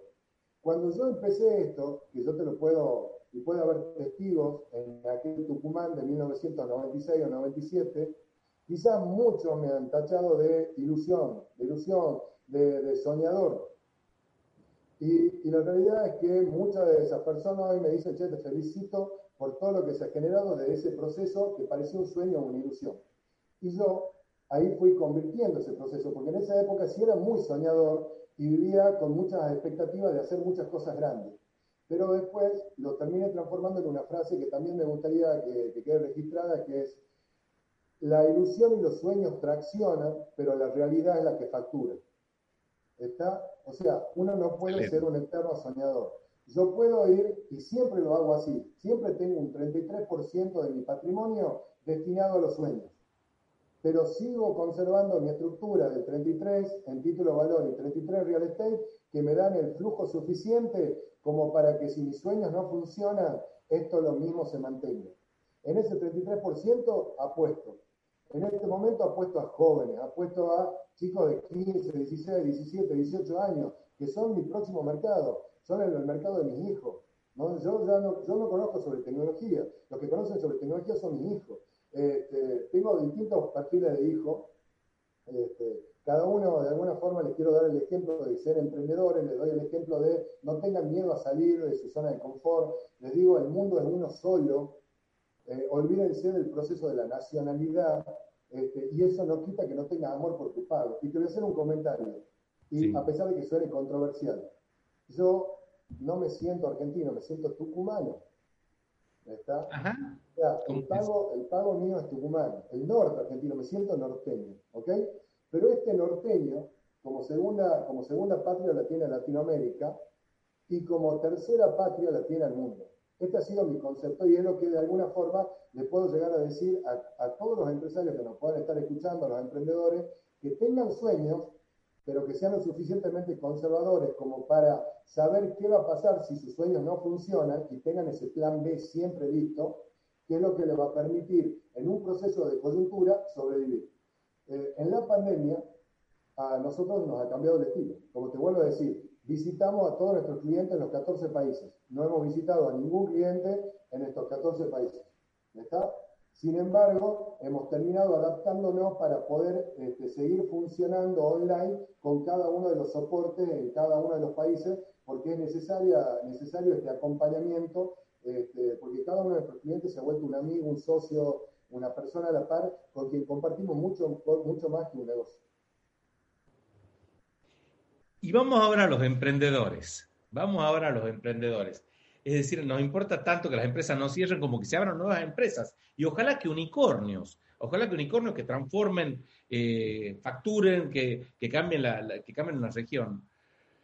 Vos estás con un emprendimiento, tenés una experiencia muy valiosa, porque vos estás armando una incubadora para latinoamericanos con planes de impacto en Miami y estás asociado ahí o trabajando con Marcus Dantum, que es un Shark Tank, con una experiencia fantástica y, es el, que tiene el director, el CEO de Startup México.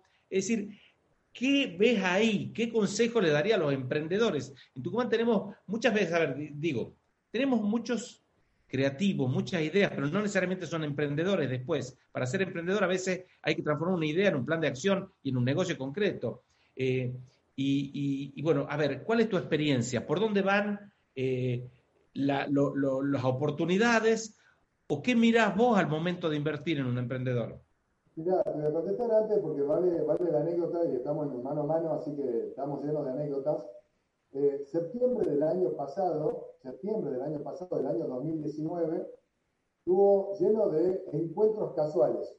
Encuentros con gente que no veía hace un montón de tiempo y coyunturas de aviones que se pierden y que te hacen llegar a un lugar antes de tiempo y que te vuelven a encontrar este, en situaciones que uno no, estaba, no tenía previsto. Me tocaba dar una conferencia en Santander, ¿bien?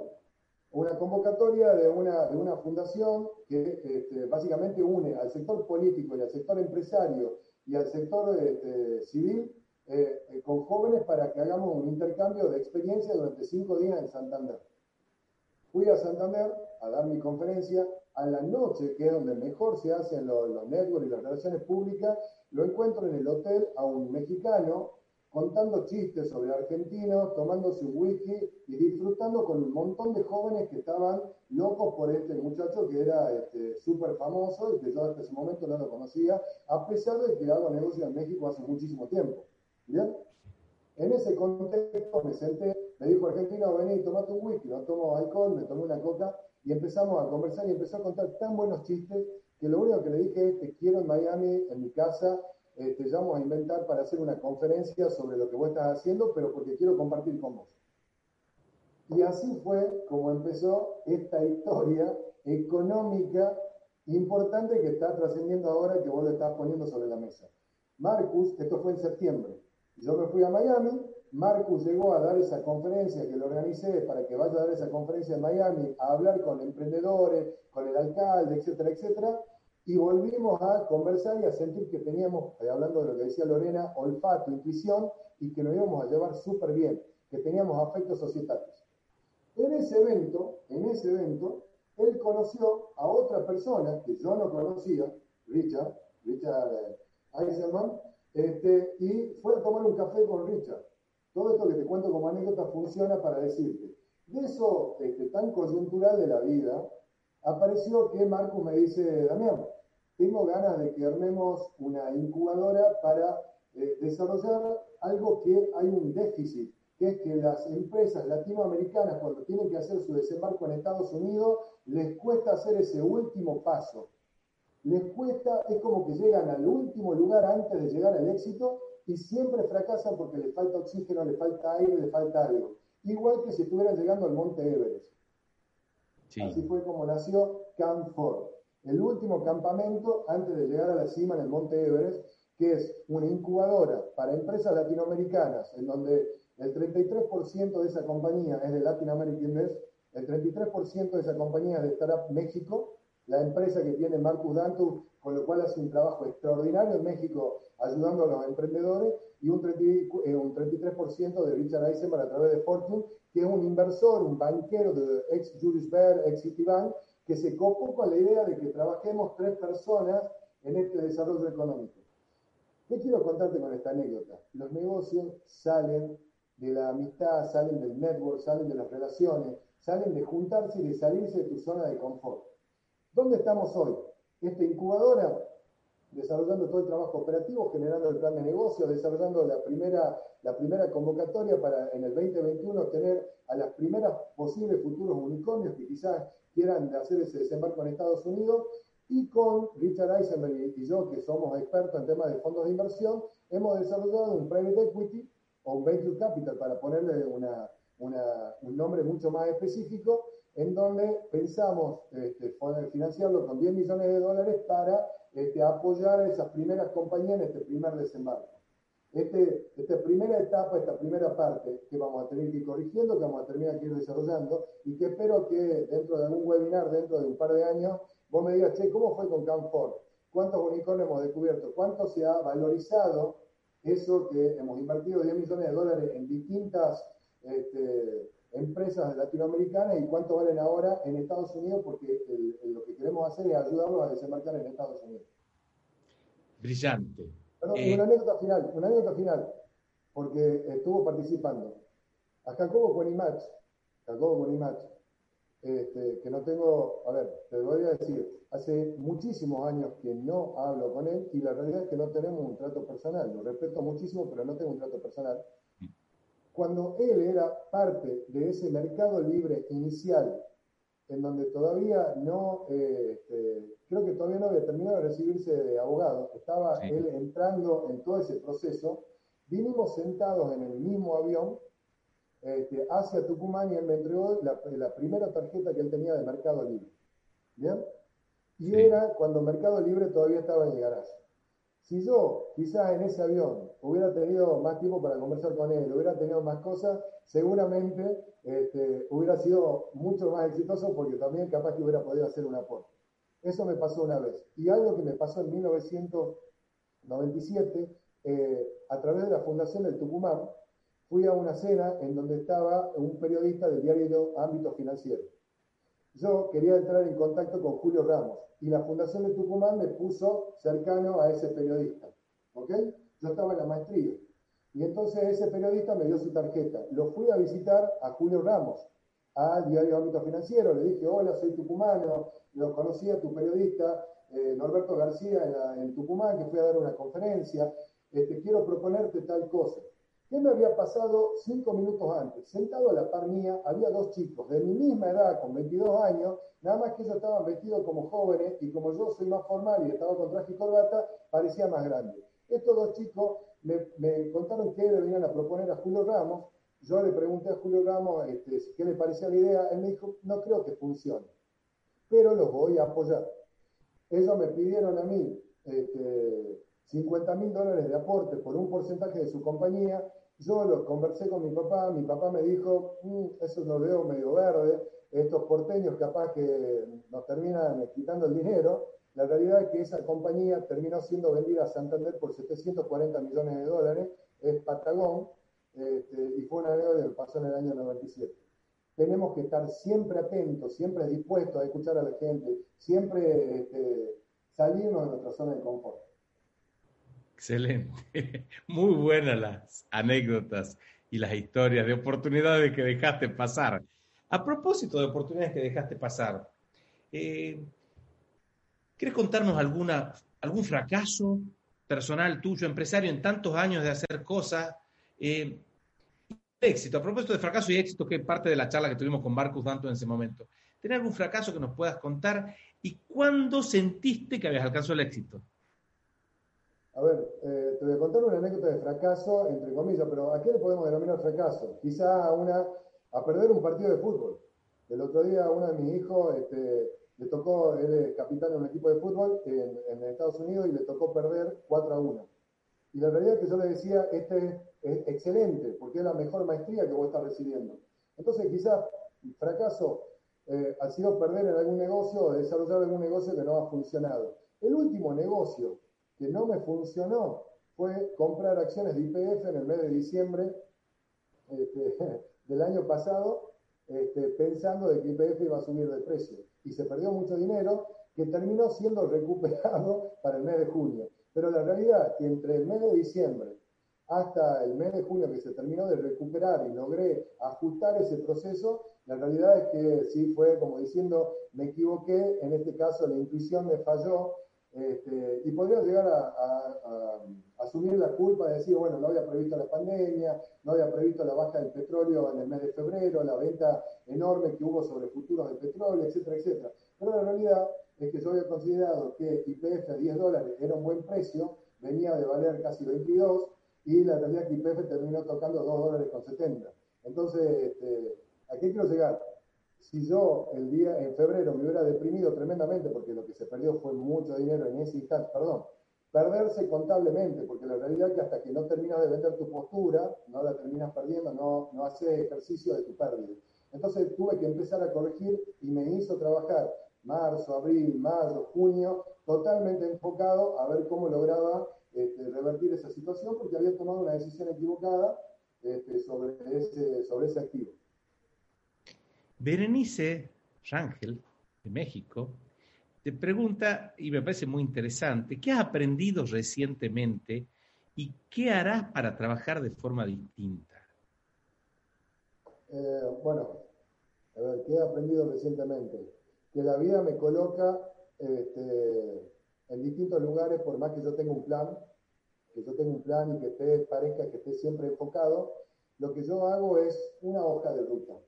Pero esa hoja de ruta tengo que tener la suficiente adaptabilidad para moverme lo suficientemente rápido para que esa hoja de ruta este, más o menos se mantenga. Y no sentirme frustrado frente a que no logre ese objetivo.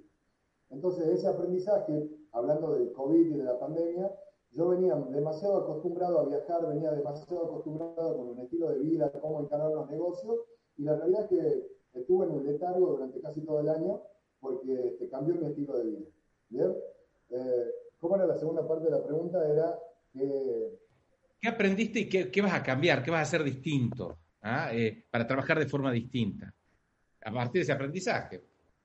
Sí, en realidad es eh, lo, que voy lo que estoy haciendo en estos últimos cuatro años es enfocarme, he tenido una etapa de cambio importante entre los 40 y los 45, y esta etapa de, pandemia me ha permitido reelaborar qué, quiero, qué quiero hacer, dónde quiero estar. Porque te voy a dar un ejemplo, Virgilio. Yo pensaba, y así lo había manifestado, que para los 45 años iba a estar retirado del mundo de los negocios.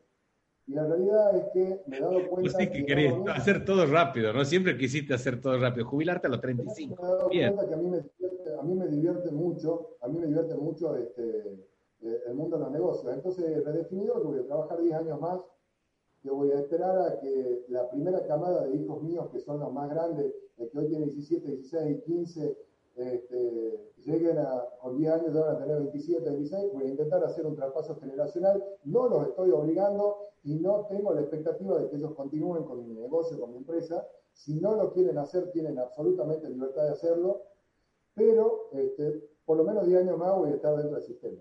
Y lo que sí me ha permitido esta última etapa es definir que tengo que enfocarme más. Porque antes el tema de que era muy soñador y que era muy este, eh, ilusionista que yo me gusta hacer muchas cosas, era eh, una desenfocado en algunos temas, entonces creo que el enfoque me permite mantener lo que yo denomino el secreto de la felicidad, que es tener una vida ordenada, tranquila, equilibrada y rodeada de mucho amor. Y a propósito de este, de este análisis reflexivo que, que, acabas de hacer, ¿cuáles son las, qué es lo que más te gusta de vos y qué es lo que menos te gusta? Eh, ¿Qué es lo que menos me gusta y que trabajo todos los días este, en controlarlo? Es eh, la soberbia. La, soberbia. Este, porque algunas veces peco de soberbia, peco de soberbia y lo charlo con Dios todos los días y trabajo en intentar eh, bajar este perfil. y, a ver, lo que pasa es que también esa, esa estructura, entre comillas, que estoy haciendo una confesión como buen psicólogo que sos, estoy en el diván. Este, como amigo, como amigo. Como amigo, como amigo. Este, la realidad es que sí, la trabajo todos los días porque no es una, no es una actitud buena. Eh, intento controlar los siete pecados capitales. Yo creo que el equilibrio está en controlar los siete pecados capitales. A pesar de que suene muy religioso, yo creo que todo está bueno. ¿ok? Eh, todas las estructuras de vida van a estar buenas en la medida que seas equilibrado y que tengas una estructura que te permita, entre comillas, manejar esa ambivalencia entre la euforia y la depresión. Entonces, trabajo mucho en los siete pecados capitales, pero fundamentalmente eh, trabajo mucho en, controlar mi ego, en controlar, porque obviamente el desarrollar cosas, el ser un hacedor, entre comillas, te genera cierto ámbito de superioridad o de soledad, y por eso te digo que te estoy haciendo una confesión de parte del reloj de prueba, porque muchas veces uno, por falsa modestia, dice, no, yo no me siento. No, la realidad es que sí, veo para atrás mis 25 años, y, yo lo hablaba con mi papá, y lo hablaba fundamentalmente antes de que él fallezca en el año 95, y yo le decía, papá, gracias, gracias porque mi papá me ha puesto en sus hombros y me ha lanzado al mundo. Y, yo, y, te da un pequeño, un pequeño orgullo de mirar para atrás y decir, qué, qué buena vida, cómo hemos hecho cosas, cómo hemos desarrollado cosas, asumir los fracasos, desarrollarlos. Y te da esa pequeña soberbia, no de creerte más, sino de haber disfrutado mucho la vida. Entonces trabajo todos los días, todos los días en eso. ¿Y qué es lo que más te gusta? Y, y sin falsa modestia, ¿qué es lo que más te gusta de vos? Este, que soy sumamente positivo. Soy sumamente positivo. Este, no le encuentro la cosa negativa a nada. Todo lo malo, eh, trabajo sobre tres paradigmas que esto me instaló otro tucumano a quien yo le agradezco muchísimo. Eh, un coach que me dio mucho, mucho, me aportó mucho, se llama Oscar Honorato, este, que me aportó tres frases sobre las cuales yo trabajo todo en mi vida. Es, la realidad es lo que es, no lo que yo quiero. La realidad es ambivalente, hoy estás bien, mañana estás mal, pasado mañana vas a estar mal, pasado vas a estar bien, o sea, es ambivalente. Y la realidad es trabajosa, ardua, esforzada. Sobre esos tres paradigmas yo trabajo todo en mi vida. Entonces, este, la realidad es que soy muy positivo. Si aparece algo malo, lo asumo, me caliento, soy calentón, me enojo, me dura el enojo tres minutos y ya me pongo a planificar cómo voy a resolver eso, cómo lo voy a desarrollar, cómo voy a cambiar esa, esa postura, cómo voy a sacar lo positivo. Y en eso quiero darle el ejemplo a, a, mis hijos, ¿no? En la capacidad de adaptarse continuamente, adaptarse continuamente. Y no pensar sobre la base de esos tres paradigmas, no pensar que porque hoy soy exitoso, mañana voy a seguir siendo exitoso yo estoy listo para fracasar de nuevo. O sea, muchos me dicen, che, bueno, pero has generado este nivel de patrimonio y si lo perdes entero y si lo pierdo vuelvo a empezar. Y bueno, pero la edad es diferente. Y sí, porque vamos, pero, y, si no lo tengo que empezar, no lo empezaré. ¿Me entendés? O sea, me tendré que adaptar a la circunstancia y, y voy andando. Es es la posibilidad. Un emprendedor y un empresario no puede ser pesimista. Yo inclusive les digo a la gente, no todo el mundo está hecho para ser emprendedor, no todo el mundo está hecho para ser empresario. Si no tenés algunas características psicológicas que te permitan autogestionarte, porque este, muchas veces me dicen, ¿cómo, cómo motivas a, a, la gente que está a tu alrededor? No, no los motivo. ¿Qué crees que te diga? Fracaso en eso. No, no, no los motivo. No los motivo. Eh, hago, hago y quizá con el ejemplo motivo, pero que vos me pidas que yo, por ejemplo, te palme la espalda porque has hecho un super mega negocio, no lo voy a hacer. ¿Por qué? Porque creo igual que el Cholo Simeone en el Atlético Madrid, que si este año ha salido campeón porque has hecho un, campeonato espectacular, pero si en el próximo campeonato has perdido tres partidos, lo mismo los dirigentes te van a terminar expulsando del partido. Si yo durante 25 años he construido buenos negocios y buena reputación, y en el año número 26 me mando una tontera, todo el mundo se va a acordar por la tontera que hice en el último instante, no por los 26 años de reputación anterior. Entonces, tengo que estar suficientemente enfocado y positivo como para reinventar continuamente y estar siempre atento a que las cosas pueden cambiar. Eh, Damián, Marcelo Estañeto da un mensaje que me gusta mucho. Dice, hola Damián, ¿cómo estás? En el futuro próximo, ¿volverías a Tucumán? Sos muy valioso y necesitamos gente como vos aquí para salir de esta gran crisis. Si bien es verdad que cómo volver si nunca te has ido del todo, es decir, esa sería una, cosa que yo conociendo de tu historia, pero me parece interesante el mensaje que da Marcelo. Mirá, eh, justamente, bueno, punto, bueno, Marcelo es mi amigo y creo que por eso lo, por eso lo dice, le tengo una gran estima y considero que tiene un gran líder del sector inmobiliario y le, tengo mucha estima. Eh, bueno, es lo que vos estabas mencionando. Nunca me fui quizás eh, en este perfil de enfoque, porque yo pensaba en un momento que este, mi modelo de vida iba a ser totalmente externo, por esto que yo te mencionaba, de que mis negocios están en otro lado, pero mediante la pandemia también, a pesar de que ya lo venía percibiendo de antes, entendí que mi génesis está ser humano.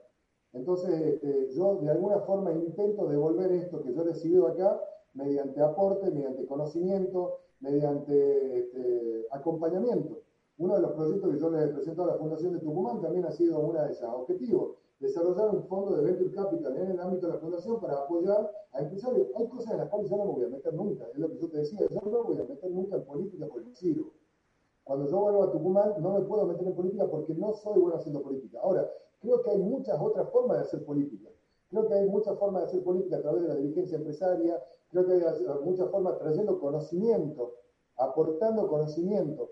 Yo, por ejemplo, sé cómo armar fundaciones para poder recaudar dinero en Estados Unidos para que puedan ser aportadas en Latinoamérica con buenos proyectos para que los gringos puedan desgravar sus impuestos en Estados Unidos. Porque también no solamente tenés que ir a pedir, sino que también tenés que hacer fácil el pedido. Bueno, eso yo se lo he ofertado algunos acá en, en, Tucumán, algunas instituciones educativas. Una la tomó, ya tiene su propia fundación para poder recaudar dinero en Estados Unidos que va a ir aplicado a proyectos educativos en Tucumán.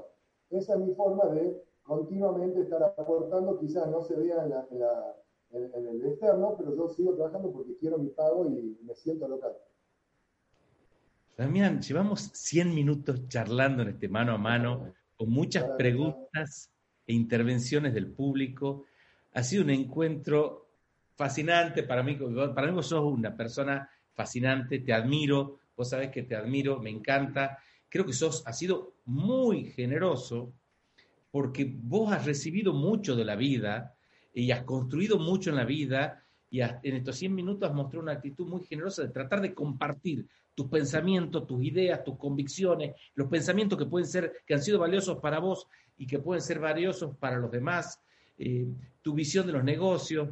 Ha, sido un, mano a mano eh, lleno de de cosas muy valiosas que creo que vamos a tratar de rescatar en la fundación o que puede valer la pena volver a escucharlo, porque tiene cosas muy interesantes, Damián. Te agradezco muchísimo este encuentro en nombre de todas las personas que nos han, nos han escuchado y que nos van a seguir escuchando en el podcast y en, la, en, en YouTube. Y me gustaría, por favor, bueno, que te despidas con, con un mensaje final. Mira, hay, dos cositas que, que quería manifestar y que les he anotado, que es el este mensaje final, tres mensajes finales te voy a dar. No, voy a intentar no esperaba menos, no esperaba menos que tres. yo creo que el, problema que tenemos en Argentina, hablando de, pero de Argentina, porque tenemos muchos muchos que nos están escuchando, la Fundación de Tucumán está en Argentina, pero lo extiendo a Latinoamérica, es un problema cultural y un problema institucional. El problema no son los políticos, el problema no es el sector empresario, no es la sociedad civil, sino que es un problema cultural se fomenta la falta de cultura, se, se fomenta la falta de meritocracia, se nivela hacia abajo. Yo creo que a partir de la educación, a pesar de que esto parezca una verdad eh, pero grullo, es real que si nosotros culturalmente instalamos valores en la sociedad, instalamos valores en las personas, poniendo la semilla en una sola persona que intente experimentar ese cambio, va a generar un proceso de cambio, no te digo en los próximos 10 años, en los próximos 50 pero tenemos que en algún momento empezar a hacerlo. Porque muchas veces pasa que en estas grietas que se generan entre la sociedad civil, política y empresaria, resulta que no apostamos a volver a los valores. ese es el primer, el primer mensaje que quería, que quería destacar, porque nos falta institucionalidad. Le voy a hacer un comentario con respecto a Estados Unidos. Todo el mundo planteaba de que Donald Trump este, era, medio loco, que podía llegar a intentar tener un perfil dictatorial, etc. Yo Vos sabías que con Donald Trump lo peor que podía llegar a pasar en el caso de que haya salido elegido presidente nuevo era que terminaba ocho años de elección y nunca más intentaba ser presidente. En Estados Unidos se respeta el modelo institucional, está controlado. En Latinoamérica eso no suele pasar. llegamos para perpetuarnos en el poder y eso es lo que muchas veces genera de que no haya esa capacidad de cambio. Lo segundo, eh, esto es interesante. Yo no creo en la libre empresa. Escuchaste contexto. No creo en la libre empresa, no creo en la libre empresa sin intervención de un Estado no fuerte, sino un Estado institucionalizado. Porque creo, después de haber visto los 14 modelos jurisdiccionales, ¿ok? En los cuales nosotros operamos, creo que el mejor modelo que hay es el modelo americano, lo digo así, y el modelo americano es un capitalismo social. Y te voy a contar por qué porque todo el mundo piensa que Estados Unidos es totalmente libre empresa y es uno de los países más controlados jurisdiccionalmente, te meten un montón de regulaciones y demás. Y no, es totalmente interventor el Estado americano, ¿bien? Eh, y la primera forma de intervenir es a través de los impuestos, a través de la IRS, ¿ok? Bien. El segundo, ¿por qué digo que es capitalismo social? Porque si vos en Estados Unidos sos una persona que tiene mérito, puede ir hasta la universidad sin haber gastado un solo centavo. Lo único que te piden es que seas el mejor alumno. Las escuelas en Estados Unidos, las escuelas públicas, compiten por la calidad de sus alumnos, porque cuanto más alumnos de primer nivel tengan, más subsidios reciben. ¿Está? En vez de nivelar hacia abajo, nivelan hacia arriba. Quiero más alumnos que estudien mejor, que rindan mejores notas, porque de esa forma se subsidia, se subsidia más. Entonces, creo en el capitalismo social como una forma de, gestionar un proceso social y cultural, y ya que estamos en Argentina, creo que valía la pena mencionarlo. Y por último, para todos los que nos están escuchando, emprendedores que estamos en el ámbito de pandemia y demás, no pierdan las esperanzas, este, crean, eh, crean en ustedes, crean en su entorno y apunten a estar rodeados de personas buenas, decentes, con valores, que de eso, por osmosis, por osmosis van a salir cosas buenas. En algunos casos esa riqueza va a llegar añadidura por añadidura, la sabiduría va a llegar por añadidura, y estando en esos ecosistemas positivos, como yo en algún momento estuve en ese ecosistema de la Fundación de Tucumán, que me cambió el chip y a partir de esos amigos me traccionaron a ese mundo, ustedes van a lograr muchas cosas. Gracias, Damián. Sos un crack muy generoso.